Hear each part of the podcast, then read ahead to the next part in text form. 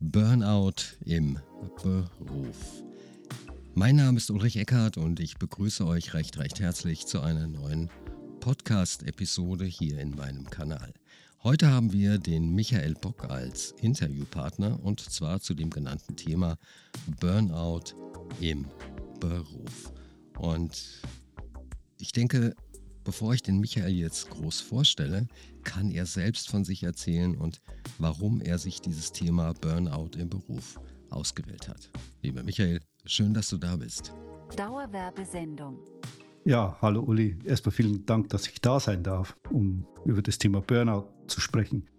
Ähm, ich spreche natürlich aus eigener Erfahrung drüber, weil sonst wäre es auch nicht authentisch, wie das Ganze ist. Ich erzähle mal ein bisschen, ich habe ganz klassische Industriekarriere hinter mir. Was heißt, ich habe als ja im Labor mal angefangen als Laboringenieur, habe dann anschließend war Vertriebs, ja, bis Vertriebsleiter, international Commercial Manager, sehr, sehr viel unterwegs. In den, äh, ja, ich sage Anfang 2000ern, was ungefähr so war, ich bin praktisch Montag am Flughafen nach München gefahren, am Freitag bin ich wieder ausgestiegen und war irgendwo in Europa oder nah am Osten unterwegs relativ einfach, habe dann gesagt, es geht ja irgendwie nicht so weiter. Also ich bin fast nie zu Hause gewesen und habe dann mich selbstständig gemacht als Vertriebsmanagement-Trainer. Das dann auch so geändert, dass ich eigentlich irgendwann Interimsmanager ständig war für Firmen, weil ich habe eine sehr gute ähm, Auffassungsgabe und sehe sehr schnell die Schwachpunkte in, in dem System. Und äh, auch da war ich dann ständig unterwegs. Meine Frau hat gesagt, hm, das ist auch nichts. Ne?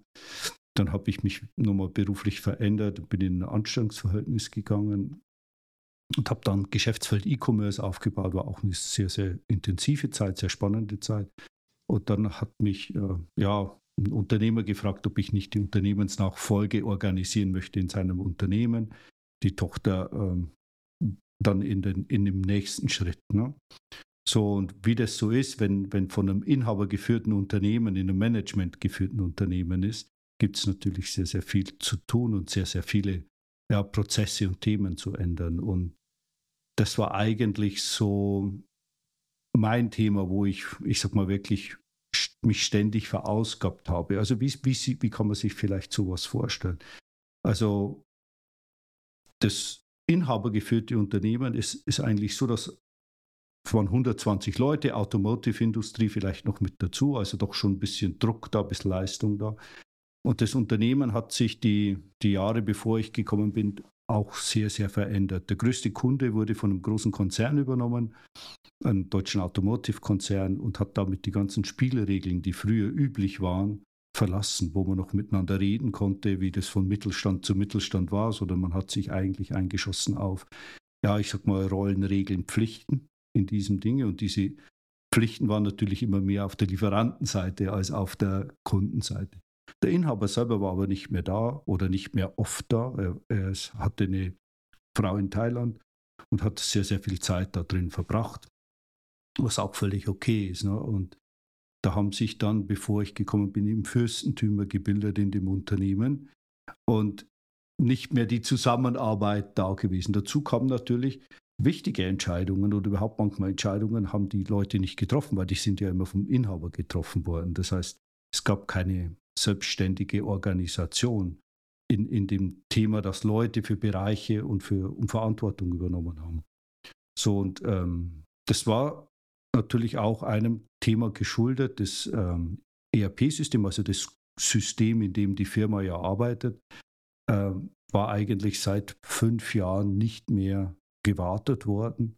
Also was wirklich ein Unternehmensrisiko war. Und das, also das ganz, kurz, ganz kurz, ganz kurz, hm? ERP-System, da werden die Kundendaten gespeichert und das muss auch immer wieder aktualisiert werden, weil es gibt halt neue Anforderungen an die Technik bzw. an die Aufgaben. Ja, na, es, es ist eigentlich so, du arbeitest, das ERP-System ist das Herz der Firma.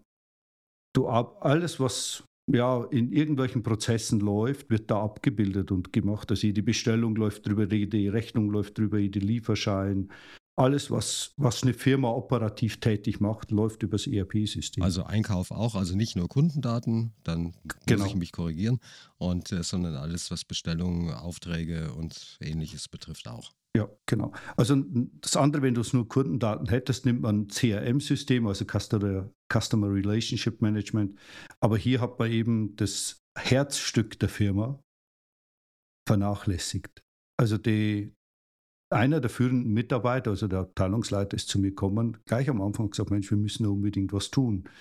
Und ähm, der hat diese Notwendigkeit schon erkannt. Aber er konnte sich nicht durchsetzen, weil so ein ERP-System einzuführen kostet immer gleich einen schönen sechsstelligen Bereich. Ähm, das darf man immer nicht vergessen. Also das ist wirklich intensiv. Und in, in dem Zusammenhang habe ich mich dann beim Gesellschafter oder Inhaber durchgesetzt und gesagt, wir müssen das tun, weil das lebensgefährdend wäre für die Firma, wenn wir das nicht erneuern. So ist der, der ganze Stein eigentlich des Burnouts ins Rollen gekommen. So. Ich will nur sagen, wie es ein bisschen so passiert ist. Ne? Ähm, was spannend war dabei, das ist einfach, wir haben in dem Zusammenhang die ganze Firma neu beleuchtet und neue Prozesse eingeführt. Also wo einfach Prozessbrüche da waren, wurde neu eingeführt. Also vielleicht für Laien ist es ungefähr so, ähm, wir hatten Ware im Prozess, die ging dann wieder zurück ins Lager und wurde zum Beispiel falsch gebucht im Lager. Also Ablaufprobleme. Genau, Ablauf, also wirkliche Ablaufprobleme, die dann später wieder einen Bestand hervorgerufen haben von dem Artikel, der aber gar nicht da war. Das heißt, du hast dann wieder Lieferungen zugesagt, ohne dass du das Material hattest. Solche, solche Themen. Und das haben wir eben verändert mit, mit einem Zwischenlager, mit anders einbuchen und so weiter und so fort.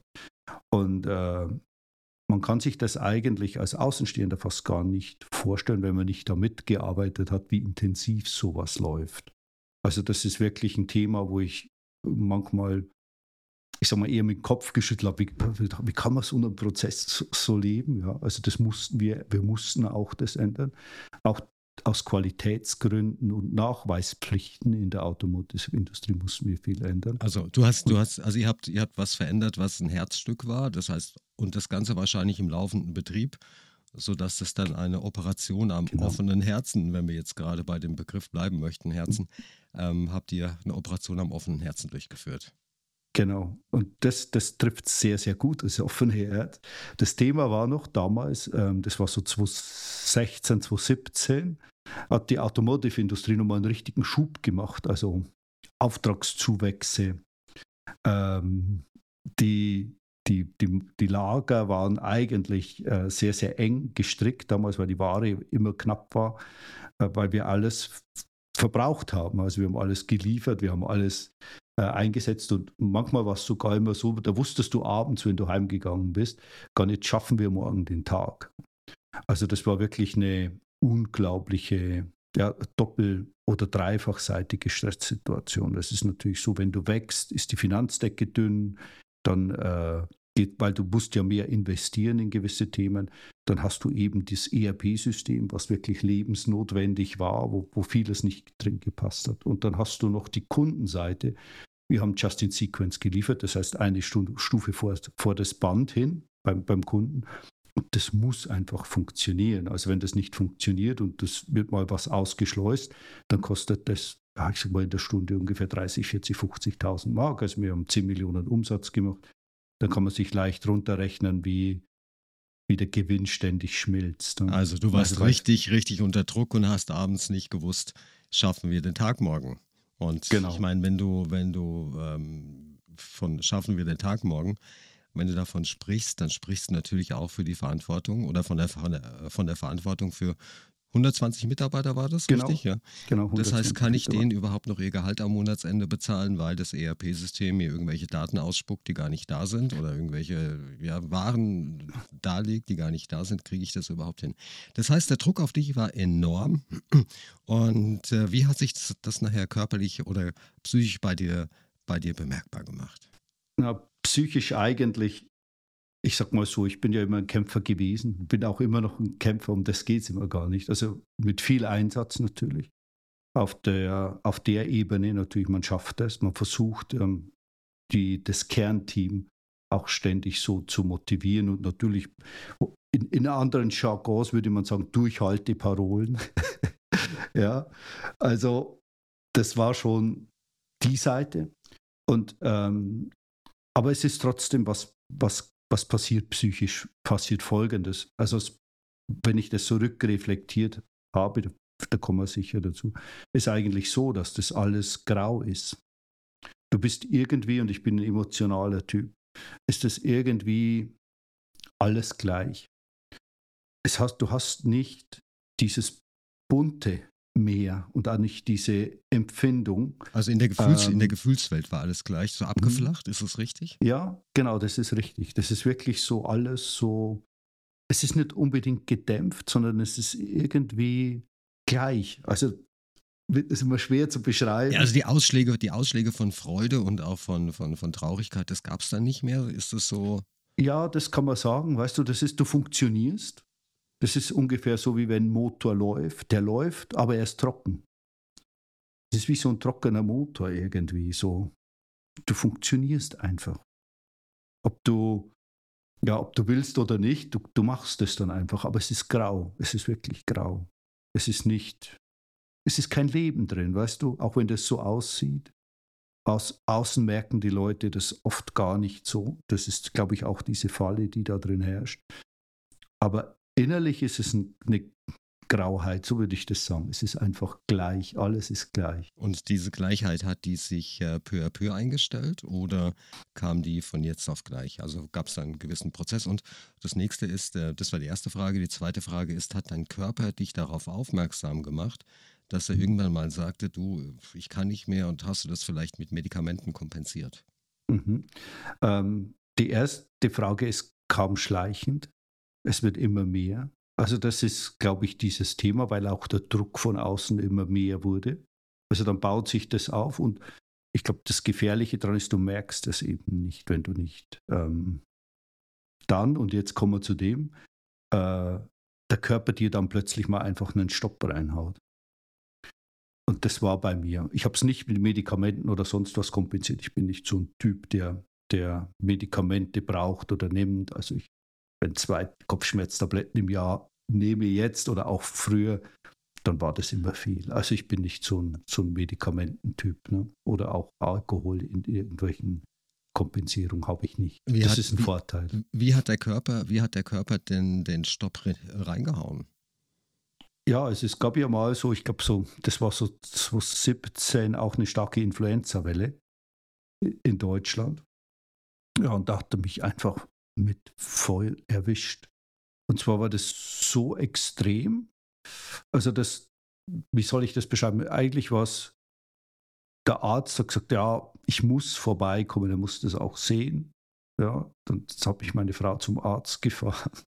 Ich habe mich erstmal ins Wartezimmer reingelegt weil ich konnte nicht mehr. Und dann hat er mir, ähm, ja, sag mal, Antibiotika und Sachen verschrieben. Das habe ich zwei Tage genommen und eigentlich war es dann noch schlimmer und ich dachte eigentlich immer wieder, jetzt gibt's, es geht nicht weiter, also ich werde das nicht überleben. Das war wirklich, ich weiß nicht, wenn jemand mal so eine Todessituation für sich hatte, dann kann er das, denke ich, verstehen, wie das läuft. Also das ist einfach Du weißt nicht, wird die nächste Sekunde dein Bewusstsein noch da sein oder wird es eben nicht da sein. Und so extrem war das auch. So. Und wenn Leute. Haben dich Leute darauf aufmerksam gemacht, dass du eine Wesensveränderung hattest? Also, du hast vorhin gesagt, es war alles abgeflacht, es war stumpf, es war grau. Haben sich da, dein, mhm. deine, deine Frau, hat die zu dir gesagt, du Michael, was ist mit dir los? Du kannst dich gar nicht mehr freuen oder äh, die, du hast ja, so eine das, scheiße das war mit Sicherheit ja, das war mit Sicherheit so, aber das, das ist wie ignoriert. Das ist ja das Thema. Du nimmst ähm, das genauso wenig auf und äh, an, weil du einfach funktionieren musst. Also dieses, bei mir war das eben dieses Pflichtgefühl, zu sagen, ich funktioniere einfach weiter. Ja, weil ich musste, also weil ich auch mir so eine Verantwortung ähm, für mich selber aufgebürdet habe. Also andere Kinder sicher äh, äh, gelassener um. Ich bin, ich habe ich, ich nicht. Das ist eben so eine Lernkurve, die man macht. Aber ja, Leute haben da sicher auch einiges bemerkt. Und ich sag mal, Mitarbeiter würden nichts eher sagen, ne? weil die, ich sag mal, das ist so eine Kulturfrage bei uns in, in Deutschland. Einfach der Chef ist einfach trotzdem Der Chef.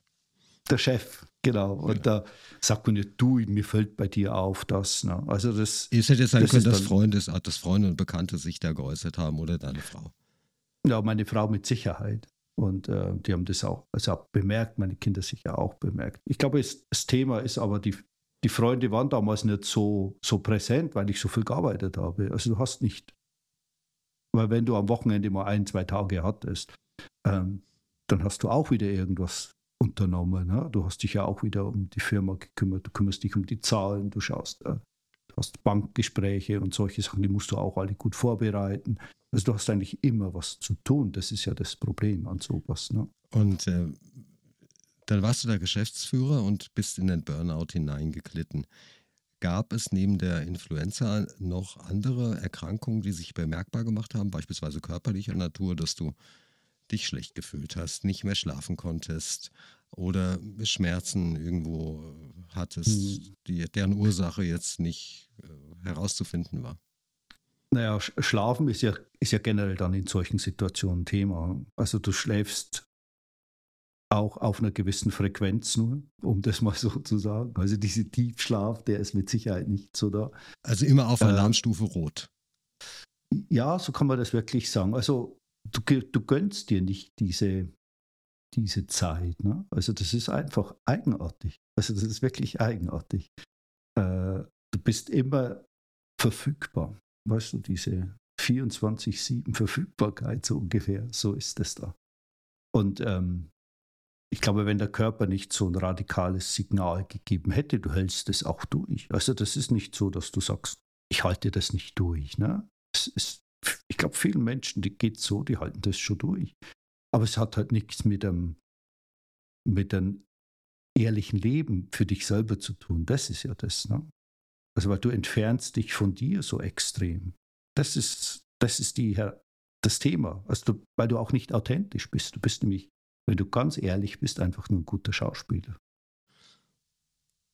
Beeindruckend. Und ähm, hat sich das in andere Lebensbereiche, dieses, dieser Burnout auch ähm, bemerkbar gemacht? Beispielsweise, dass du nicht mehr zum Sporteln gegangen bist, dich nicht mehr, keine Freizeitbeschäftigung mehr hattest oder wenn, mhm. dass die halt naja, mit so einer ist doch alles egal Laune äh, oder Einstellung äh, erlebt wurden. Äh, Gab es da auch sowas im privaten Bereich? Ja, es war, weil, weil du sagst auch noch körperlich, es hat sich natürlich schon ein bisschen körperlich geäußert. Ich habe ein bisschen zugenommen, was nicht heißt, dass es 20 Kilo waren, aber es waren sicher 5, 6 Kilo.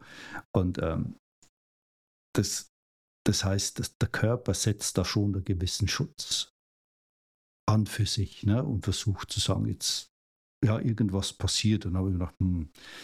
so Sport habe ich damals sehr, sehr wenig gemacht. Ja. Also das ist wirklich nicht drin gewesen, hm. sondern du hast einfach äh, gearbeitet. Das ist eben das Thema. Ne? Und wie bist du aus der Situation wieder rausgekommen? Bist du da eher komplett zusammengebrochen oder hast du vorher noch die Reißleine gezogen? Also dieses Erlebnis im Bett zu liegen und nicht zu wissen, dass du überlebst. Und wenn du dann langsam wieder zur Regeneration kommst, musst du einfach so ehrlich zu dir sein, zu sagen, so kannst du nicht weitermachen. Es geht nicht.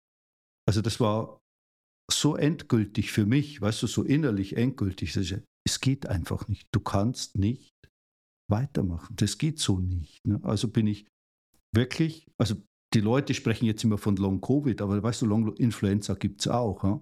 Also das, das ist immer das Thema. Wenn jemand eben sagt, er hat die Covid, dann sage ich, Influenza mal richtig zu haben, so geschwächt, ist nichts Besseres oder Schlechteres. Ne? Also das ist genau ein Thema. Also bin ich wirklich, habe ich mir die Zeit dann genommen und bin unglaublich viel im Wald spazieren gegangen, stundenlang. Ja, wie konntest du das mit deinem Geschäftsführerjob da vereinbaren? Naja, das ist, das, sind die, das stimmt. Dieses Thema habe ich vergessen. Ich bin nach der Influenza so ungefähr zwei, drei Wochen zum Inhaber gegangen und habe gesagt, ich mache das dieses Jahr noch, also sprich 2018, und dann höre ich auf. Und wir übergeben die Firma an die Tochter. Das war der eigentliche Punkt und der Wendepunkt. Diese Entscheidung habe ich getroffen, während ich noch im, im Bett lag. Ich habe gesagt, ich kann so nicht mehr weitermachen. Ich ja, ich überlebe das nicht nochmal. das war für mich endgültig. Diese Entscheidung war endgültig. Also musste ich sowieso was tun. So, also habe ich gesagt, okay, wir übergeben die Firma an die Tochter. Und ähm, wir mussten dann rechtlich einige Themen klären. Auch das dauert einfach drei, vier, fünf Monate. Also das war nicht so einfach, weil ich in dem Zusammenhang natürlich auch gern wollte, dass die Tochter die Firma übernimmt und nicht mehr dem Senior gehört. Also dann hast du eben ein bisschen mehr. Da gibt es eben so Themen wie Erbschaftssteuer, wo du ja auch, ich sag mal, Fachleute dazu brauchst. Du kannst das ja selber nicht leisten. Du musst einfach auch kompetente Berater dir holen, die das äh, dann auch übergeben. Und das haben wir, haben wir dann gemacht. Also das war diese Grundsatzentscheidung. Ich möchte so, ein, so eine Art von, von Arbeit einfach auch nicht mehr machen. Also das ist auch okay. Also kann man, kann, jeder, kann man sagen, hm? dass du im wahrsten Sinne des Wortes Todesangst hattest? Ja, das kann man vielleicht sagen. Die Todesangst ist nämlich, ähm, wie soll ich sagen, ich glaube, dieser eine Moment, den du dann erlebst, ist so gewaltig und so intensiv, dass du einfach sagst, man wird mal wieder in diesen Moment kommen, okay, weil wir werden alle sterben. Das ist, ist so. Und ähm, es gab so einen tibetischen Meister, bei dem ich war, der hieß Sogyal Rinpoche und der hat gesagt, Sterben ist einfach. Du atmest aus und nicht wieder ein. Ja, so kann man es auch reduzieren, das ist richtig. Aber dafür sollte man so. auch das Alter haben. Ja, und nicht. Ja. Äh, ja also ich kann es gut nachvollziehen. Ich äh, habe mir mal meinen Genick gebrochen. Da war der erste und zweite Halswirbel durch. Und ähm, da war auch die Möglichkeit, dass ich äh, ja sterbe, lag bei über 30 Prozent mhm. bei einer Operation. Und ja, das, also ich kann es jedem sagen, das, äh, und deshalb auch ganz gut nachvollziehen, lieber Michael, das ist ein einschneidendes Erlebnis. Und da ändert sich sehr, sehr viel in kurzer Zeit. Ja, genau. Nämlich so, da könnte man so Stunden, Minuten, Sekunden, es ist egal. Ja. Letzten Endes ähm, ist es so, dass diese Momente einfach so endgültig sind, dass es nicht ein Zurück gibt. Ne? Das verändert einfach dich selbst so extrem, dass du sagst, okay, ich muss, nein, ich kann das nicht mehr tun. Das ist vielleicht besser. Ne? Auch wenn du gerne möchtest, aber ich kann das nicht mehr. Also ich bin einfach, ja, wirklich ausgebrannt gewesen. Und der Körper hat einfach so extrem reagiert, weil es wahrscheinlich auch wirklich höchste Zeit war, zu sagen, so, jetzt ist Schluss. Ich, also als ich als Körper kann so nicht funktionieren. Das ist ja eigentlich das Thema. Da gibt es, da gibt es einen ganz tollen Spruch von Dr. Rüdiger Dahlke, vielleicht schon mal gehört, vielleicht auch der eine oder andere Zuhörer oder Zuhörerin. Der sagte einmal, der Körper ist das Spiegel oder das Spiegelbild der Seele. Er verheimlicht nichts, er ist ehrlich. Ja, das heißt, wir können uns sonst noch irgendetwas schönreden von Verstandesseite her. Wenn der Körper sagt, es reicht und ich ziehe dir jetzt den Stecker, dann zieht er den Stecker. Und das Spannende ist, dass der Körper in der Regel bei so einem Burnout auch schon vorher Symptome geschickt hat, die wir möglicherweise ignoriert haben. Und wenn diese Symptome ignoriert wurden, beispielsweise was du als abgeflachte ja, Emotionen, ja, hattest du viel, glaube ich, mhm. gesagt, dieses Graue. Und der, wenn wir das ignorieren, dann kommt die nächste, dann zündet der Körper die nächste Stufe und wenn wir die wieder ignorieren oder halt mit Medikamenten halt äh, klein halten, dann kann es auch zu einem Herzinfarkt kommen, zum Burnout und was weiß ich, was immer. Und da gibt es ja ich, viele, viele Menschen, die sagen, ja, ich bin in der Firma unabkömmlich. Und wenn ihr mal so ein Burnout habt, dann werdet ihr sehen, wie schnell ihr ersetzt werden könnt. Das geht binnen kürzester Zeit. Also redet euch sowas nicht ein. Ich muss das machen, weil ich bin der wichtigste Mitarbeiter, die wichtigste Mitarbeiterin überhaupt. Das stimmt nicht und macht es bitte schön so, wie der Michael findet, einen geregelten Exit. Ja, zwar, zwar kann man sich das wahrscheinlich leichter machen. Das wäre eigentlich das Thema. Aber ich habe es halt auf diese Tour gebraucht zu sagen, ich ändere wieder was in meinem Leben und zwar wirklich grundlegend. Ja, das, das ja, ja nur, vorher, nur vorher warst du nicht bereit dazu. Ich meine, der Körper hat es dir erklärt. Und äh, da hast du gesagt, ich mache weiter, weiter, weiter, ich funktioniere und irgendwann mal war es dann vorbei. Und dann musstest du. ob du Genau. wolltest oder nicht. Wie hast du die Zeit nach dem Burnout verbracht? Also du hast die Firma übergeben, vermutlich deine komplette Energie, die noch vorhanden war, da reingesteckt, dass die Firma übergeben werden konnte an die Tochter. Du hast ja gesagt, da war Ja. sehr, sehr viel noch zu tun, rechtlich und so weiter. Genau. Ähm, wie war die Zeit danach? Also du hast dann irgendwann mal den Schlüssel abgegeben, hast gesagt, hier, bitteschön, liebe äh, Geschäftsführertochter, hier hast du die Firma. Und dann bist du nach Hause gegangen und äh, gab es dann eine Lehre in dir, dass du gesagt hast, was mache ich denn morgen früh überhaupt? Ja, also das war eigentlich schon ein- Prozess. Also das ist wirklich, dieses ganze Jahr 2018 habe ich dann genutzt, einmal natürlich die Übergabe zu machen, aber auch mich um zurückzuziehen aus diesen ganzen operativ äh, ähm, intensiven Themen, die da waren. Also das, das war wirklich so ein, dann so, es war so Januar, Februar, wo wir angefangen haben, schon da auch äh, die, die Tochter mehr reinzuziehen und solche Sachen. Und ich hatte das Glück, dass sie gesagt haben, hey, alles gut, ich kann bis Ende des Jahres in Ruhe hier weiter sein. Und ähm, ich muss nicht mehr so viel arbeiten. So, also auf der Baustelle hatte ich das Glück, mit, mit netten, zuvorkommenden Menschen zu arbeiten. So, und für mich selber, diese Lehre war eigentlich wirklich da. Also das ist aber ein Thema, mit dem ich umgehen konnte. Also das ist nicht, äh, vielen Menschen macht Lehre Angst. Ne? Mir machte das keine Angst. Aber ich habe es kompensiert und bin sehr viel eben im Wald spazieren gegangen und habe die Natur wieder entdeckt für mich. Und habe plötzlich auch wieder gesehen, weißt du, wenn das Frühjahr kommt, wie bunt das plötzlich wird. Wie, Also du hast, dich, du hast dich an kleinen, an kleinen Dingen wieder erfreuen können. An dem, was Genau. uns auch als Mensch ausmacht. Natur.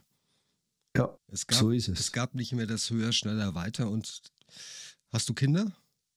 Zwei, ja. Zwei. Und die haben nicht mehr gesagt, wer ist denn der Onkel, der da vorbeikommt, sondern Hallo Papa wahrscheinlich, oder? Ja, so, so, kann, so kann man das dann schon sehen. Weißt du, plötzlich war ich auch viel länger da, zu Hause natürlich auch. Aber ich bin ganz konsequent einfach nachmittags zwei Stunden so ungefähr in den Wald gegangen. Und für, für jemanden, der jeden Tag in den gleichen Wald geht, dann sagen die, das ist langweilig. Ich sag dir, es ändert sich jeden Tag was. Ja, Also der Wald ist keinen Tag gleich. Das ist wirklich unglaublich. Du gehst rein und Tag drauf ist das Wetter ein bisschen anders oder da blüht da plötzlich wieder was und dann sagst du, ah, schau mal, wie viel Leben da ist. Das ist unglaublich. going back to the roots.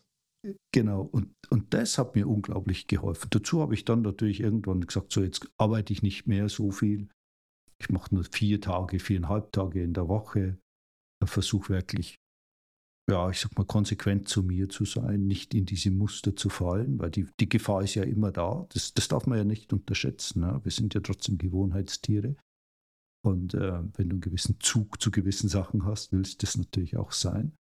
So, und wir sind auch eine Leistungsgesellschaft. Auch das darf man ja nicht unterschätzen. Ich glaube, das ist die letzten Jahre noch oder Jahrzehnte viel schlimmer geworden. Also nicht, nicht nur für uns Männer, sondern vor allem für die Frauen. Diese Erwartungshaltung, die da ist, ist ja enorm gewachsen. Also das ist einfach so ein Phänomen, wo ich sage, wie wollen wir ja dann wieder zurückfinden zur Natur, nämlich zu uns, wenn wir uns ständig diese Maßstäbe nach oben schrauben. Du hast vorhin ein Zitat eines äh, Mönches, eines tibetanischen Mönches genannt. Hast du dich äh, während deiner Burnout-Zeit auch mit diesen Themen beschäftigt oder kam das erst danach? Ich bin eigentlich schon seit Kind an, ich würde mal sagen, spiritueller Mensch. Ne? Damals war es natürlich mehr die Kirche geprägt, aber ich war immer ein Suchender. Das war immer ein Thema bei mir. Also das ist, äh, ich war oft auch früheren Zeiten, so bei Eckart Tolle auf äh, Vorträgen, habe hab viel von gelesen, solche Geschichten. Also ich sag mal, das war schon immer da, aber du, du in dieser Zeit ist es eben nicht da. Ja, und die, Das Frage, und die Frage ist halt auch das, wenn ich etwas lese, ja, dann ist das ja schön. Wenn ich es aber erlebe, dann ist das nochmal eine komplett andere Hausnummer. Und ähm, dann erinnert man sich plötzlich dran, was man da gelesen hat. Und wenn man es dann mal umsetzt, also das ist äh, ja eine andere Hausnummer. Ja, das ist einfach eine andere Qualität. Ja. Also sobald wieder, weißt du, wie, wie soll man das sagen? Du lest manche Dinge und verstehst die eigentlich auch gar nicht. Das ist ja das Thema. Also du kannst von, von einem Eckart Tolle äh, jetzt in die Hand nehmen und du denkst manchmal, du hast das Buch noch nie gelesen. So, das heißt, diese Tiefe, die da ist, und das sind ja immer Ebenen, die, wo du tiefer gehst, die sprechen dich ja immer auf unterschiedliche Art und Weise an. Und da passiert dann das eigentlich. Sagst du, ach, das hat er damit gemeint. Jetzt verstehe ich das. Und vorher war es ihm gelesen. Genau, ja, das meine ich, genau, das meine ich, genau. Und dann, dann, dann bist du durch die Spaziergänge und durch andere Aktivitäten aus dem Burnout selbst wieder rausgekommen oder bist du in äh, therapeutischer Behandlung? Hast du dich dahin begeben oder wie? Nee, zum, zum Glück oder leider nicht, wie auch immer. Also man, es gibt auch hier wieder zwei Seiten. Ähm, ich sage, durch diese Vorkenntnisse, durch diese, ja, ich nenne sie mal Meister des, des Bewusstseins, habe ich das wahrscheinlich auch nicht gebraucht. Ich glaube, andere Menschen würden das brauchen und benötigen, weil das einfach un, un, wie soll ich sagen, notwendig ist, einen, einen Helfer zu haben. Ich hatte auch einen Helfer. Der Helfer war die Natur und eben diese Bücher. Das waren die Helfer für mich. Also das, das hat mir unglaublich geholfen, nämlich wirklich wieder zu, zu sich zu finden, also zu diesem eigenen Kern zu finden und dann zu sagen, was sind eigentlich meine Stärken, weißt du? Und, und eben, wo biege ich falsch ab?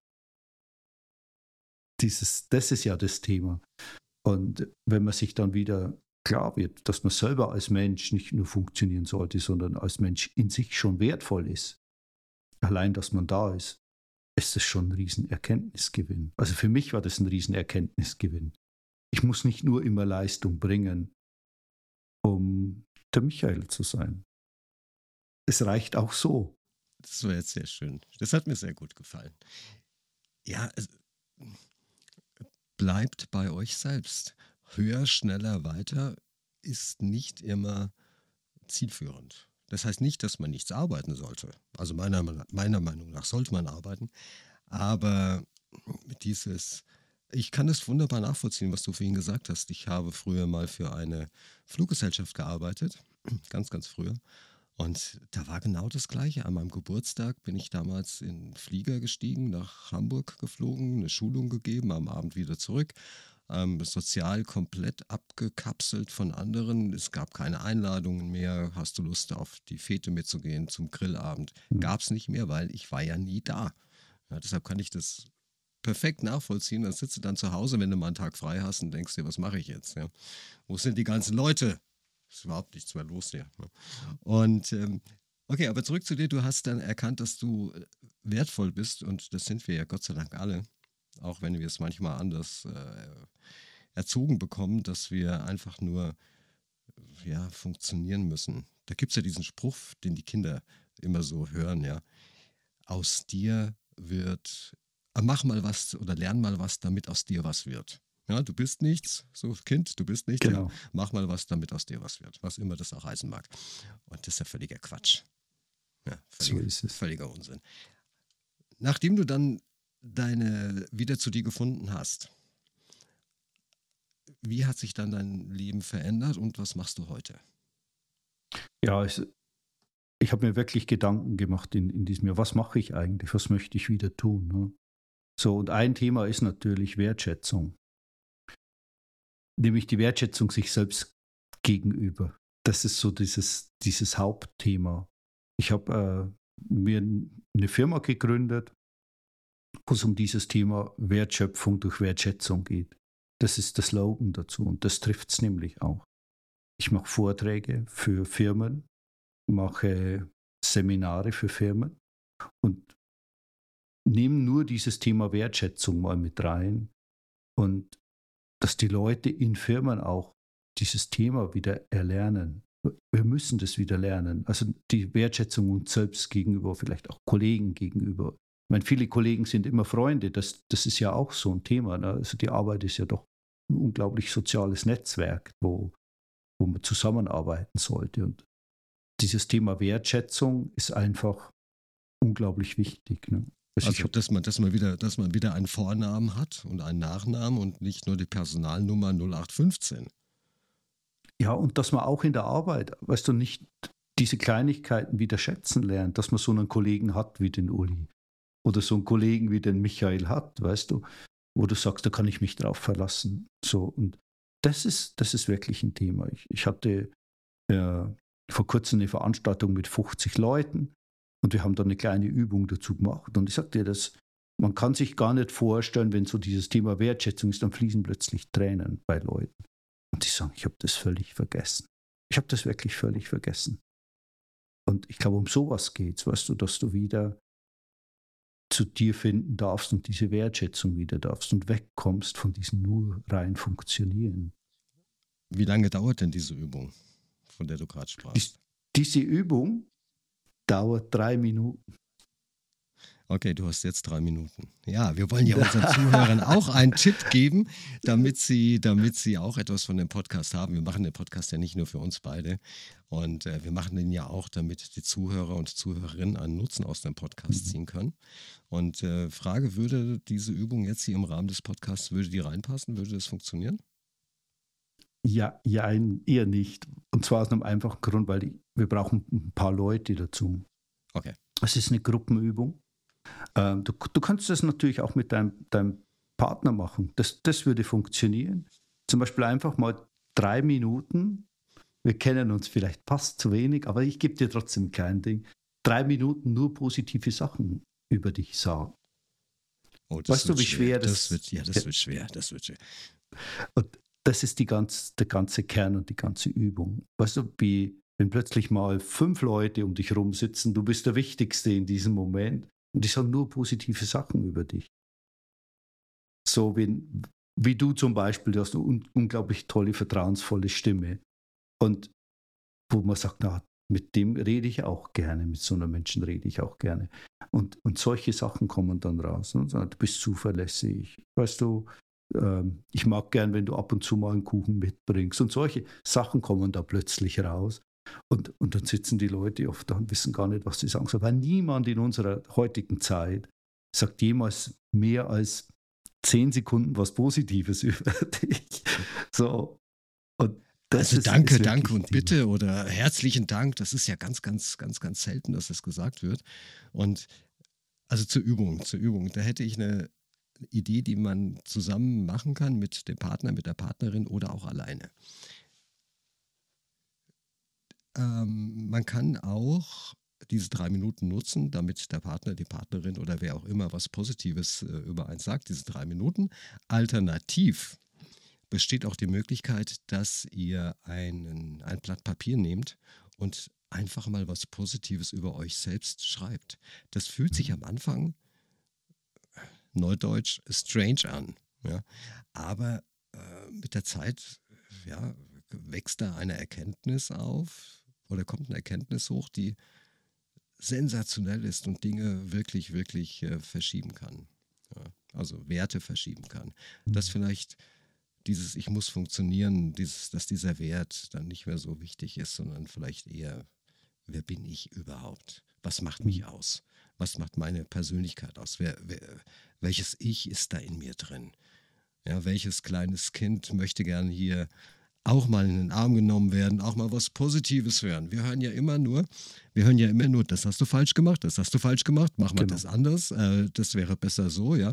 Aber dass man mal sagt, ey, das war gut. Geh mal zu einer Fleischerei-Fachverkäuferin oder Fachverkäufer im Supermarkt, ja, und sag denen mal, Dankeschön, dass Sie mich so gut beraten haben. Sie haben mhm. heute meinen Tag gerettet, weil heute Abend kann ich was Tolles kochen. Was glaubst genau. du, wie die dich anschaut? Ja. Die hat plötzlich ein Lächeln auf den, auf den Lippen. Also macht eine Liste mit positiven Dingen. Und am Anfang hört sich wie gesagt, ein bisschen komisch an. Das Gefühl dahinter ist etwas befremdlich, weil wir es nicht gewohnt sind. Aber wir sind Gott sei Dank, du hast es vorhin auch gesagt, Gewohnheitstiere und wir können auch, wir können auch etwas anderes äh, erlernen und uns umgewöhnen. Gott sei mhm. Dank ist das so. Genau. Welchen Tipp hättest du noch, den du unseren Zuhörern und Zuhörerinnen mit auf den Weg geben kannst, damit sie vielleicht nicht ins Burnout reinfallen oder einen Tipp, der ihre Lebensqualität erhöht? Hm. Ehrlichkeit zu sich selbst, denke ich, ist das Wichtigste. Und nicht immer nur am Limit laufen, sondern wirklich einfach zu sagen, ich bin immer in diesen 80 Prozent unterwegs und habe immer noch eine Reserve nach oben. Das ist, das ist, glaube ich, das Wichtigste. Und einfach sich wirklich bewusst auch Auszeiten zu nehmen. Zurückzufinden, Rituale auch zu machen, also wirklich selbst Rituale zu machen. So, ich setze mich gerne eine halbe Stunde morgens einfach hin und mache Schiene-Praxis, also das ist eine ganz einfache äh, Meditation, wo du einfach mal Blume anschaust und deine Gedanken dazu beobachtest die ganze Zeit, sodass dieser Raum erhalten bleibt und diese Distanz auch da bist, dass du nicht nur immer deine Gedanken bist ne? und dass du auch nicht jeden Gedanken so ernst nimmst bei dir. Das ist so ein schöner Tipp, glaube ich, dazu. Ja, und dass höher, schneller, weiter nicht immer die Lösung ist. Und dann kann man sich auch mal fragen, brauche ich denn auch alle Konsumgüter, die ich da, die wir, die im Fernsehen angepriesen werden? Brauche ich das neueste Handy für 1500 Euro, das ich nachher mit 80 Euro pro Monat abbezahlen muss? Mhm. Oder was weiß ich was? Brauche ich denn das größere Auto oder reicht vielleicht auch das kleinere aus? Völlig egal, was die Nachbarn sagen, was die Kollegen sagen, völlig gleich, bleibt bei euch und macht bitte nur eine Arbeit, geht nur eine Arbeit nach, einem Job, einem Beruf, der euch auch Spaß macht, soweit es mhm. natürlich geht. Es geht mehrheitlich nicht immer, gebe ich offen zu. Also es gibt auch manchmal hier in meinem Job, dass ich sage, okay, ich habe echt keinen Bock heute, ja. Aber es sollte mehrheitlich positiv sein. Und dann mit Freude reingehen in den Beruf und dass wir montags morgens nicht um 8 Uhr oder 7 Uhr sagen, ach oh Gott, was eine scheiß Woche, ja, die wird wieder, die wird wieder anstrengend oder ich habe keinen Bock, bla bla bla. Geht mit Freude da rein. Wenn ihr etwas mit Freude macht, ja, dann ähm, werdet ihr auch erfolgreich sein. Ich weiß aus der eigenen Praxis, dass ähm, viele Menschen sich das nicht vorstellen können. Die sagen dann, ja, aber ich habe ja nur den einen Arbeitgeber am Ort und ich muss da hingehen und was weiß ich was. Die Frage ist, ob die Lebenszeit, die wir mit solchen negativen Gedanken und mit dem Funktionieren da verplempern, ja, ob das sinnvoll ist, weil die gibt euch niemand zurück. Hm. Absolut. Und ich, ich sag mal, diese, diese ganze Nachrichtenwelt bei uns ist so negativ, angstbehaftet. Auch da ist es immer mal gut, nicht alles mitzubekommen, was so läuft. Also es ist auch nicht notwendig, weil es ist ja, also auch das, davon nehme ich sehr, sehr viel Abstand. Ich schaue fast kein Fern. Ähm, Versuche ja, wirklich zu sagen, ich bekomme nicht alles mit, was man mitbekommen muss. Also das ist für mich auch eine, eine gute Übung, nicht in dieser Negativität ständig zu sein und in dieser Angst. Neurose, denke ich, ist das. Ne? Also das sind auch ja, schon das wirkt Themen, sich ja auf den Körper aus. Das wirkt sich auf den Körper auf. Wenn ich jetzt, ja. wenn ich jetzt abends, wir sind gerade hier am 18. Oktober 2023 und da wurden, was ich, was der, der die Fußballfans erschossen und in Palästina läuft da gerade alles ein bisschen quer. Ähm, wenn ich damit mit diesen Gedanken ins Bett gehe, dann wird, dann beschäftigt sich das Hirn auch damit, der Geist beschäftigt sich damit, die Seele und ja, dann, und zwar die ganze Nacht. Und das wirkt sich mhm. natürlich dann auch körperlich aus. Du hast gesagt, du hast eine Firma und du hältst auch Vorträge.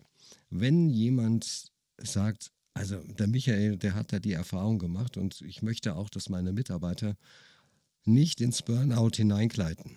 Und der hat da verschiedene Übungen, macht Vorträge und, und, und. Wie kann er dich oder sie dich denn erreichen? Entweder aus dem Business-Kontext heraus oder natürlich auch im privaten Bereich.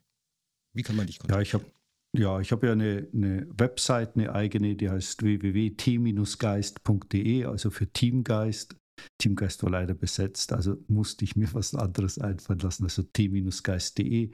Sonst bin ich auf LinkedIn zu finden. Also das ganz einfach möglich, mich zu finden im Internet. Und, und wer den, die Webseite jetzt nicht aufschreiben konnte, weil er vielleicht gerade funktionieren muss, an einer Maschine steht oder mit 200 km/h über die Autobahn fliegt, um den nächsten Termin zu erreichen. Die Webseite ist natürlich auch in den Show Notes in der Beschreibung zu diesem Podcast verlinkt. Lieber Michael, vielen, vielen lieben Dank, dass du so offen über dein Thema Burnout im Beruf gesprochen hast. Und ja, ich hoffe, dass der eine oder andere anfängt nachzudenken, ob das Leben so zu verleben ist, wie wir es in der Regel machen, oder ob man vielleicht auch mal einfach in den Wald hinausgeht und jeden Tag eine Veränderung erkennt. Ja, weil die findet statt. Das sind Zyklen, ganz normal. Ja. Und ja, dann kommen wir an dann das Ende des Podcasts. Ich bedanke mich bei dir, wie gesagt, recht, recht herzlich. Bedanke mich auch für die Aufmerksamkeit unserer Zuhörer und Zuhörerinnen. Wünsche euch wie immer alles, alles Gute, viel Gesundheit und dass eure Wünsche in Erfüllung gehen und würde mich natürlich auch riesig darüber freuen, wenn ihr jetzt den Kanal hier abonnieren würdet.